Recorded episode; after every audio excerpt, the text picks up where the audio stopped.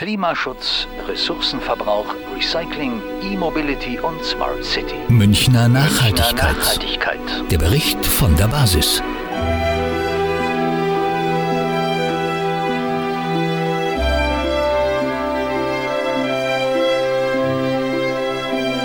Münchner Nachhaltigkeit. Nachhaltigkeit.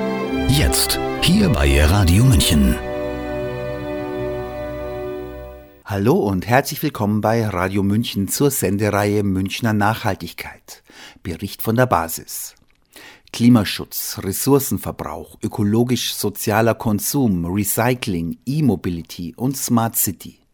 Das sind nur einige Schlagwörter der Nachhaltigkeit. Wie werden diese in München mit Leben gefüllt?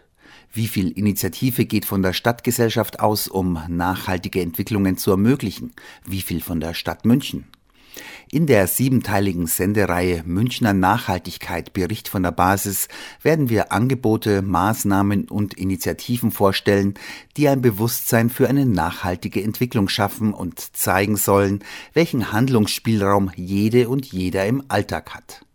Heute geht es um das Thema fairer Handel. Wir wollen wissen, inwieweit achten wir beim Einkauf auf soziale und faire Kriterien. Wer sind die Treiber für faires, nachhaltiges Einkaufen und Konsumieren? Und wer sind die Bremser?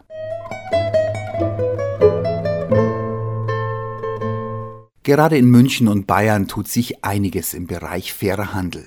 Die einen sprechen von Krise, die anderen von Umbruch in der Fairhandels- und Weltladenszene.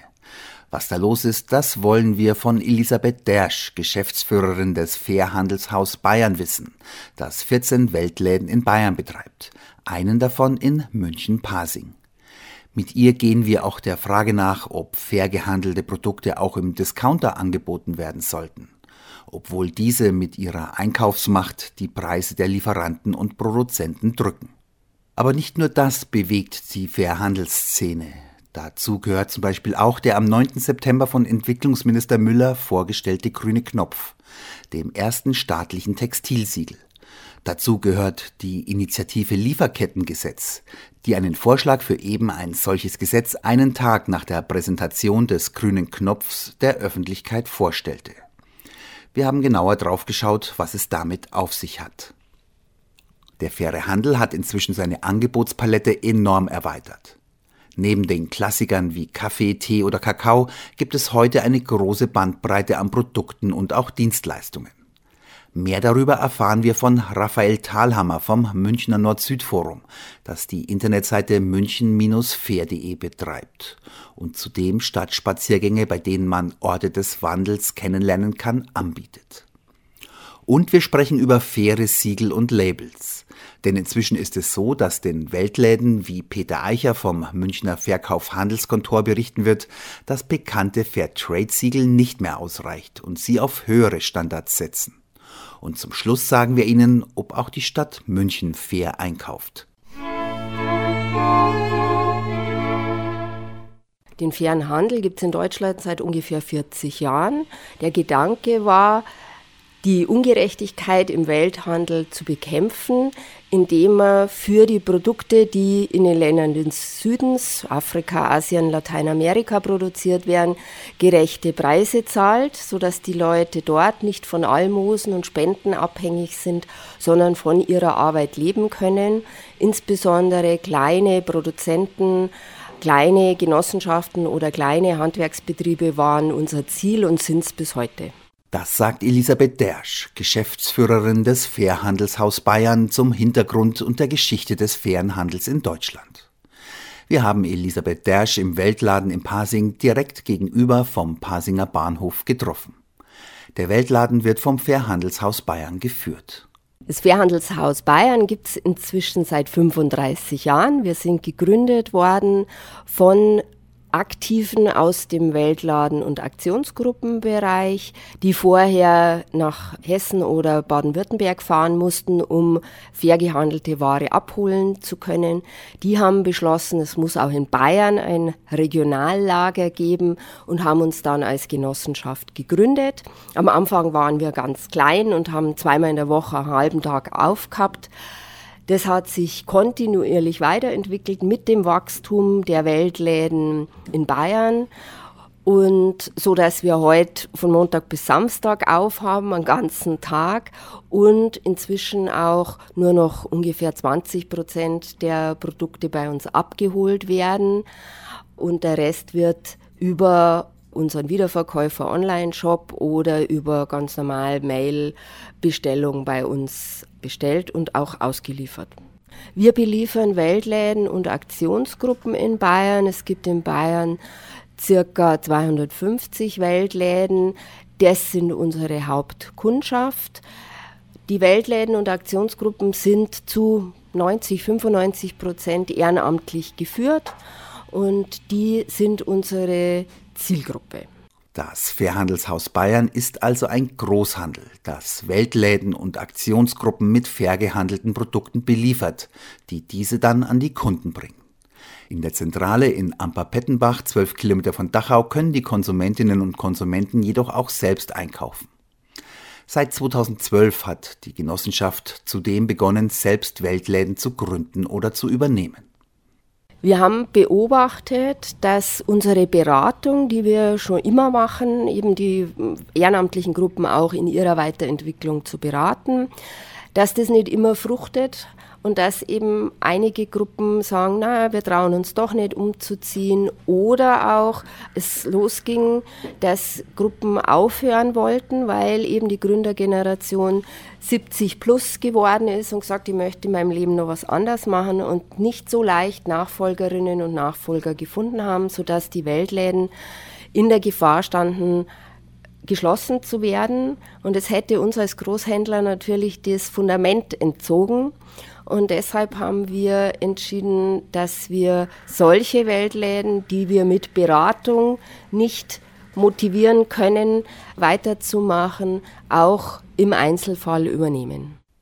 Inzwischen führt das Fairhandelshaus 14 Weltläden in ganz Bayern. Die Erfahrungen seien positiv, sagt Elisabeth Dersch.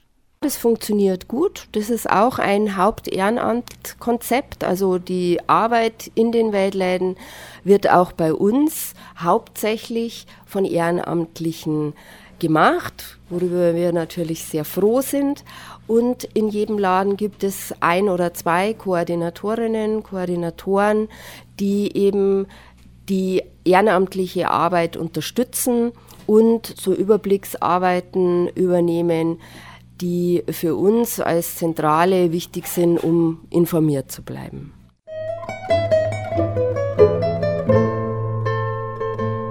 Die Produktpalette im fairen Handel, der Ende der 70er, Anfang der 80er Jahre in Deutschland und in Bayern Fuß gefasst hat, hat sich inzwischen enorm erweitert.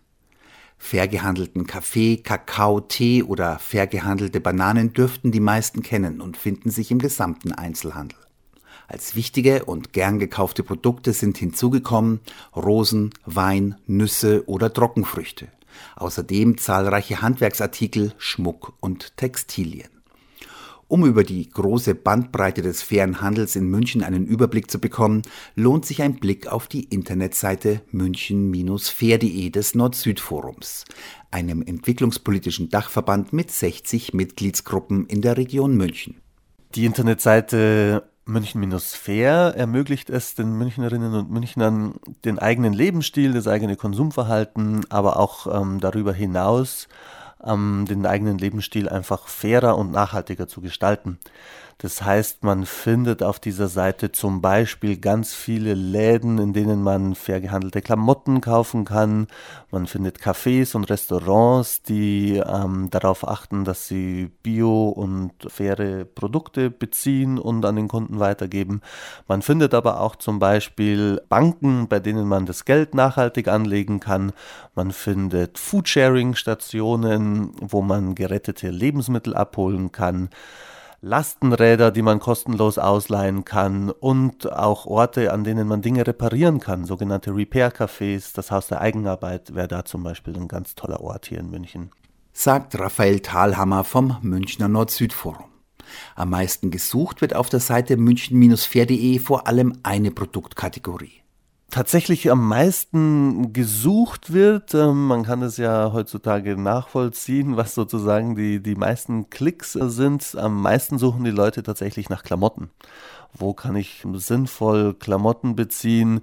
Viele Menschen suchen nach Kleidertauschbörsen, nach den Möglichkeiten, benutzte Kleider auch weiterzugeben und, und äh, zu bekommen. Und wer eben neue Kleidung anschaffen möchte, da steigt einfach das Bewusstsein, das merken wir sehr deutlich, zum, zum einen auf der Seite der Konsumentinnen und Konsumenten, aber auch auf der Seite der Läden und der Labels.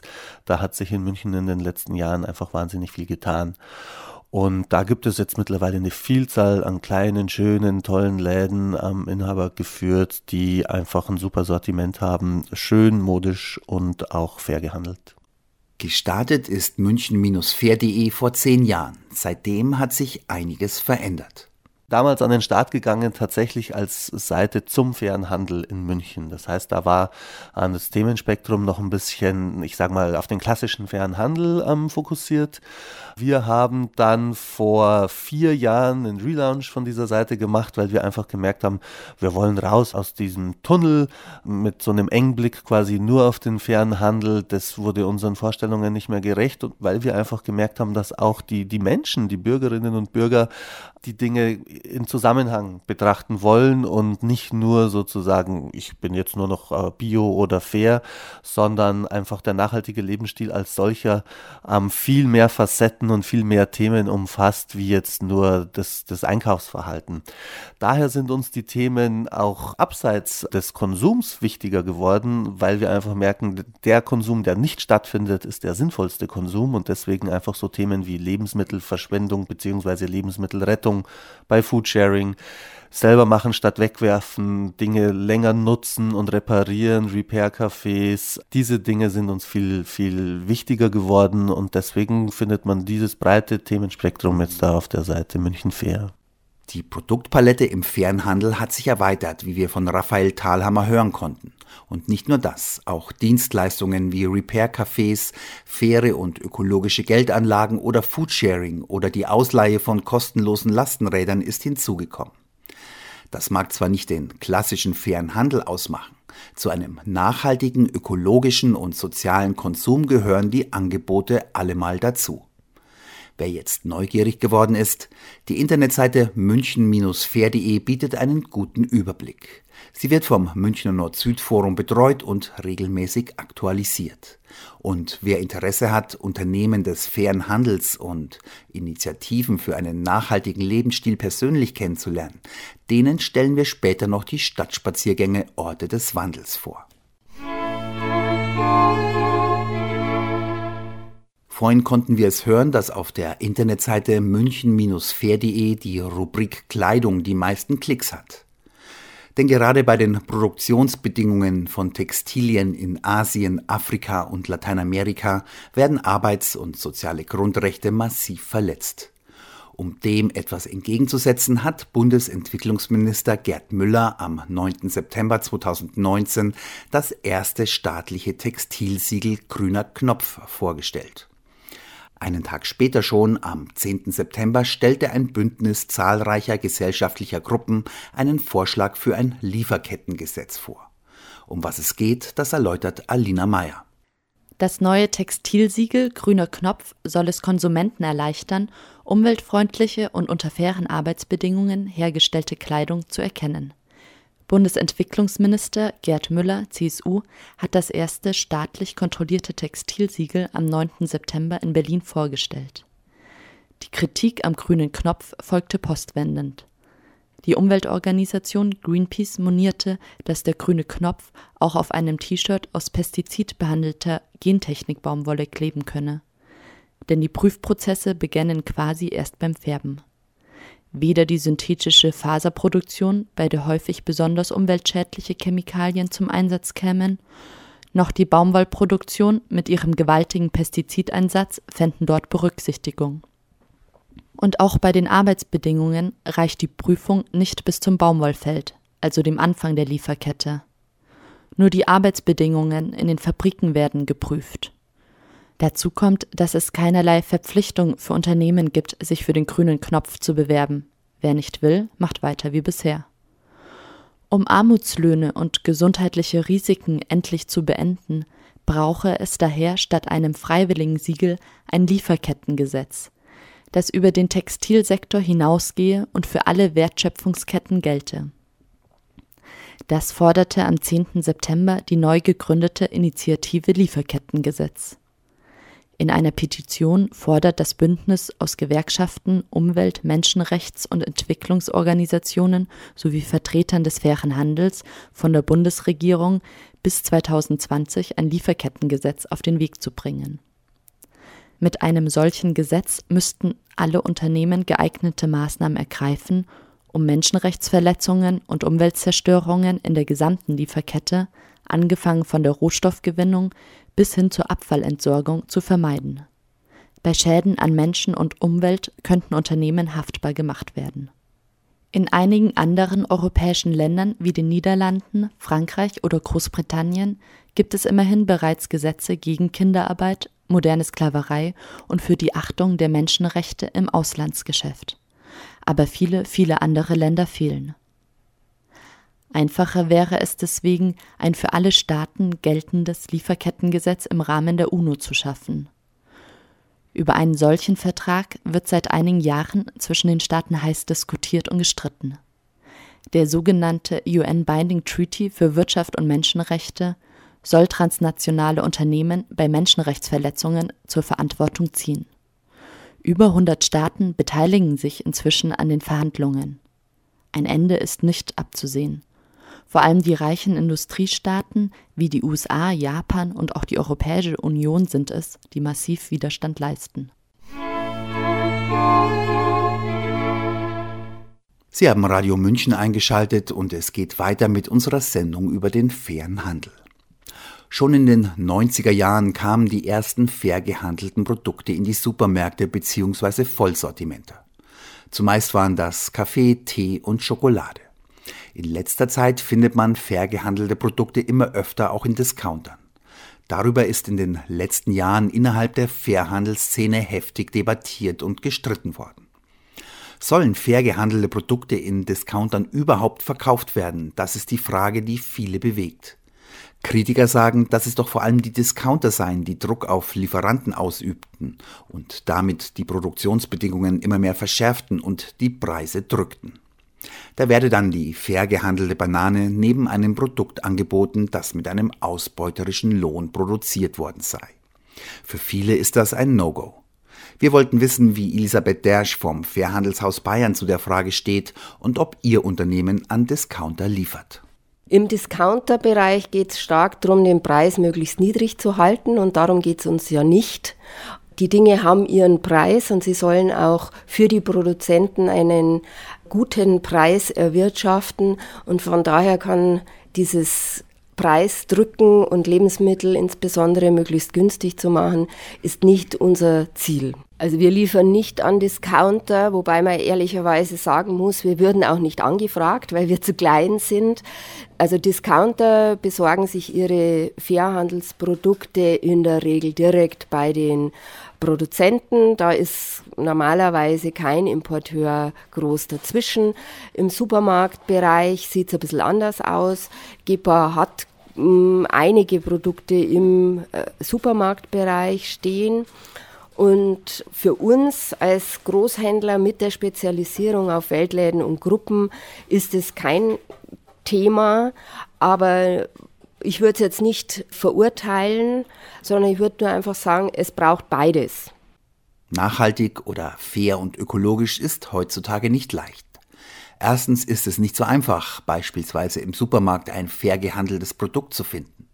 Und dann kommt hinzu, fair ist kein geschützter Begriff wie Bio. Das heißt, jedes Unternehmen kann auf seinem Etikett fair anbringen. Ob da nicht doch vielleicht ausbeuterische Kinderarbeit oder Lohndumping dahinter stecken, wissen wir nicht. Es gibt aber Siegel und Labels, denen man sehr wohl vertrauen kann, sagt Elisabeth Dersch. Das wohl bekannteste ist das Fairtrade-Siegel, das vom Verein Transfer, Verein zur Förderung des fairen Handels mit der einen Welt, vergeben wird. Auf das Transfersiegel kann man sich verlassen. Die Standards sind die des fairen Handels.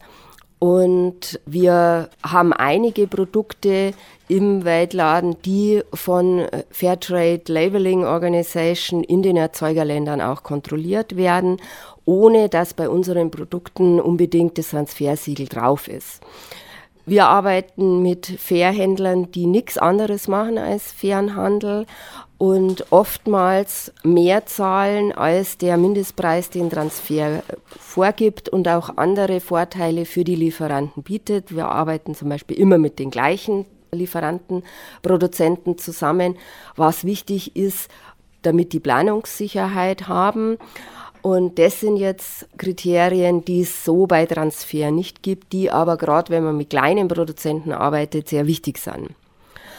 Und von daher gibt es im Weltladen auf den Produkten eher weniger Siegel, aber dafür ein internes Monitoring-System angelehnt an die Kriterien der WFTO, äh, auf das man sich verlassen kann und das ähm, bei Nachfrage auch sehr transparent ist, was hinter den einzelnen Produkten steht und was dafür gezahlt worden ist und wo es herkommt. Elisabeth Dersch hat es angesprochen. Im Fairhandelshaus Bayern gibt es viele Produkte, die zwar kein Fairtrade-Siegel haben, bei denen aber die Standards, angelehnt an die Kriterien der WFTO, der World Fair Trade Organization, sogar höher sind als beim Fairtrade-Siegel. Also für uns im Weltladen ist ganz klar WFTO ein ganz wichtiges Siegel und eine wichtige Orientierung. Transfergesiegelte Produkte kommen auch vor und werden von uns auch als Fair Trade anerkannt. Aber viele unserer Lieferanten, wie GEPA, El Puente, DWP, um die größten zu nennen, haben auf ihren Produkten selten bis gar nicht das Transfersiegel drauf, weil sie sagen, wir kennen die Lieferanten persönlich, wir können nachweisen, welche Preise wir zahlen, die oft höher sind als die Preise, die Transfer verlangt, so dass wir das Siegel nicht drauf machen, weil es eigentlich die Standards, die wir setzen, gar nicht abbildet, sondern geringere Standards anerkennen würde. Und deshalb dieses interne Monitoring-System durch den Dachverband, der eben nochmal zertifizieren kann, in Anlehnung an die WFTO, dass die Standards wirklich hochgehalten werden und auch eingehalten werden. Und generell ist es natürlich viel einfacher, in den fairen Weltladen zu gehen, wo die gesamte Produktpalette fair gehandelt ist und man sich nicht den Kopf zerbrechen muss, ob fair oder nicht. Bundesweit gibt es über 900 Weltläden. In Bayern sind es ca. 230 und in München haben wir fünf Weltläden. In Giesing, Heidhausen, Pasing, Feldmoching und in der Ludwigsvorstadt. Einer davon ist das Verkauf Handelskontor, eine Genossenschaft mit Sitz im Münchner Stadtteil Giesing. Als Großhandel liefert sie Produkte der GEPA an Weltläden und kirchliche Gruppen. Die GEPA ist der größte europäische Importeur fair gehandelter Lebensmittel und Handwerksprodukte aus dem globalen Süden. Zudem führt das Verkauf Handelskontor in der Brecherspitzstraße in Giesing einen Weltladen. Peter Eicher vom Verkauf Handelskontor bestätigt, was Elisabeth Dersch für das Fairhandelshaus Bayern schon erläutert hat. Auch bei den im Verkauf Handelskontor angebotenen Produkten sind die Standards höher als beim Fairtrade-Siegel. Peter Eicher sieht andere Siegel aber auch durchaus kritisch. Dann gibt es ja noch, noch ein paar Siegel, die, die jetzt nicht so hohe Standards haben. Gerade bei Bananen gibt es ja auch noch irgendein so Regenwald-Siegel, das hat einen niederen Standard wie Fairtrade-Siegel. Also es ist für die Verbraucher zurzeit nicht und Verbraucherinnen nicht ganz so einfach. Wir sagen halt, okay, die GEPA, wenn die im Supermarkt ist, die, die hat alles mitgegründet, eine lange Entwicklung und ich kenne die haben einen extremen hohen äh, Standard, was die Kriterien an die Produzenten betrifft und deswegen, die haben auch ein Fair Plus Siegel, nicht mehr Fair Trade Siegel, weil sie sagen, in, unter diesem Siegel, das ist nicht unser Standard mehr. GEPA ist ein hoher Standard äh, und die lassen sich auch extern kontrollieren. Also die GEPA kontrolliert sich nicht selber. Dann gibt es noch Weltpartner aus Ravensburg und El Puente. Das sind die größten Import, 100% Fairtrade Importorganisationen. Allerdings die beiden letztgenannten, die sind, die finden wir nicht im Supermarkt.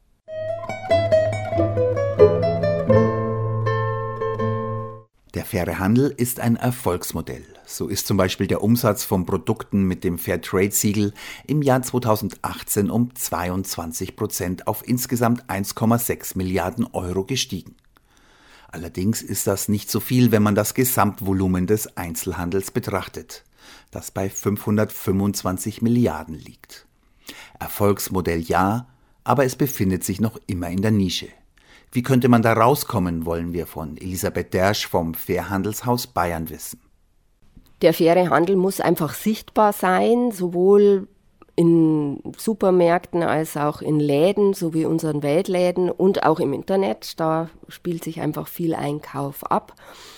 Und äh, solche Initiativen wie jetzt die Lieferketteninitiative oder auch der grüne Knopf sind natürlich wichtige Aspekte, um die Ungerechtigkeit, die im Welthandel immer noch herrscht, überhaupt mal ins Bewusstsein der Verbraucherinnen und Verbraucher zu bringen und auch das Bewusstsein, ich kann mit meiner Entscheidung, was ich einkaufe, wirklich was ändern.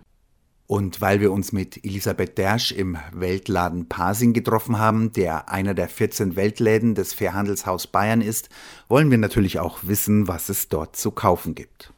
Wir haben uns hier im Weltladen auf Geschenke spezialisiert, also Geschenke für Erwachsene und auch für Kinder. Es gibt Schmuck, Tücher, also so Halstücher, es gibt Geschirr, Gläser, ähm, viele Geschenkartikel aus dem Bereich Mitbringsel, wenn ich irgendwo eingeladen bin. Und es gibt natürlich einen Bereich mit exklusiven Lebensmitteln, eher Sachen, die man sonst im Supermarkt nicht findet, aber die man gern mal sich selber gönnt oder mitbringt, wenn man irgendwo eingeladen ist. So wie im Weltladen Pasing schaut es aber in der Regel nicht in den Weltläden aus, betont Elisabeth Dersch.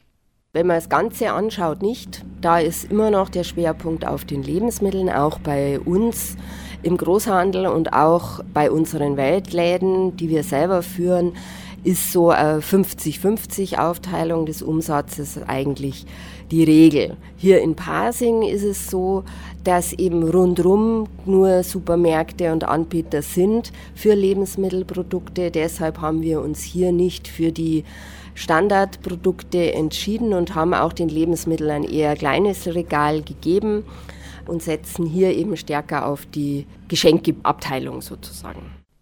Soweit Elisabeth Dersch vom Fairhandelshaus Bayern. Und wer jetzt Lust hat, mehr über den fairen Handel zu erfahren oder wissen will, wie man seinen Lebensstil nachhaltiger gestalten kann, der kann an den Stadtspaziergängen Orte des Wandels teilnehmen. Raphael Thalhammer vom Nord-Süd-Forum stellt sie vor. Die Idee hinter diesen Rundgängen ist, dass man tatsächlich an die Orte kommt und mit den Menschen ins Gespräch kommt. Wir sind nach einen Nachmittag lang unterwegs und besuchen dann zum Beispiel die GLS Bank, ähm, sprechen da mit einem Mitarbeiter oder einer Mitarbeiterin. Wir gehen ins Haus der Eigenarbeit, können uns da die Werkstätten anschauen und erfahren, wie das funktioniert und was das Anliegen sozusagen dieses Hauses ist. Wir besuchen die plastikfreie Zone, kommen da mit der Gründerin ins Gespräch und erfahren, ähm, wie man den Alltag und das eigene Leben und den Haushalt plastikfrei gestalten kann.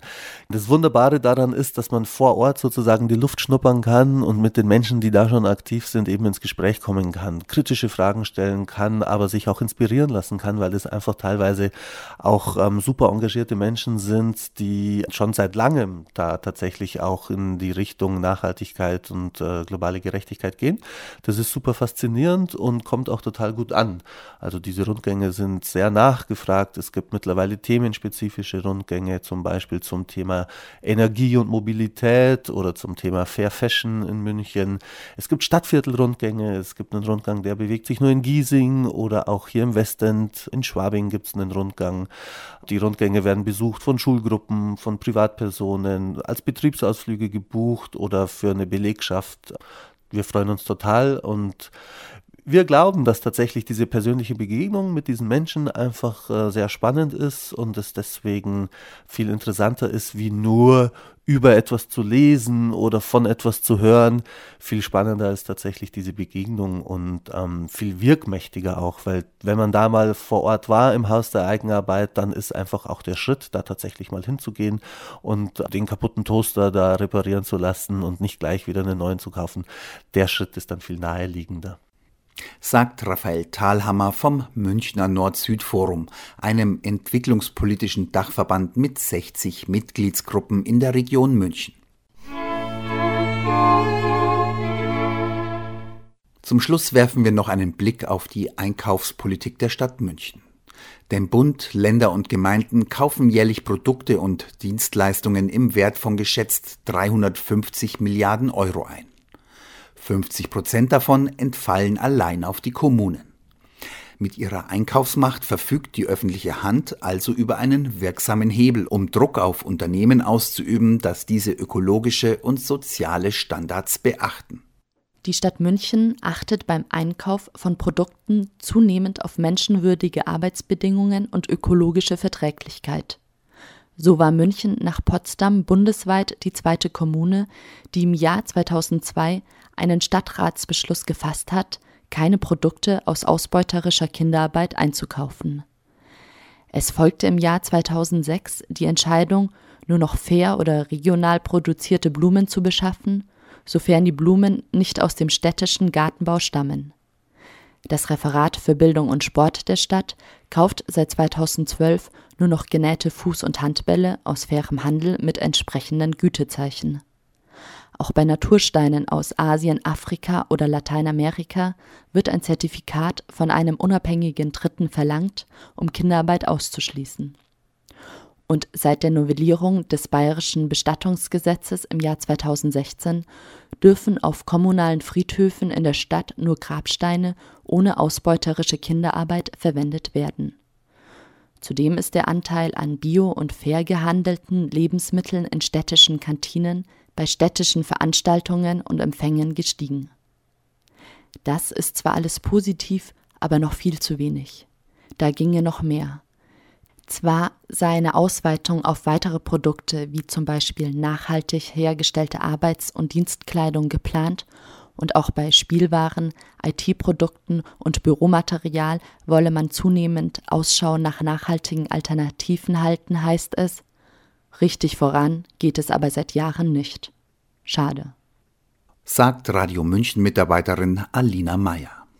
Und damit sind wir am Ende der Sendung angelangt. Am Mikrofon verabschiedet sich Dietmar Freizmittel, der für die vergangene Sendung auch verantwortlich war. Münchner Nachhaltigkeit. Nachhaltigkeit. Der Bericht von der Basis. Jeden vierten Dienstag im Monat um 8.30 Uhr und gleich danach auf unserer Homepage zum Nachhören. Münchner Nachhaltigkeit. Radio München.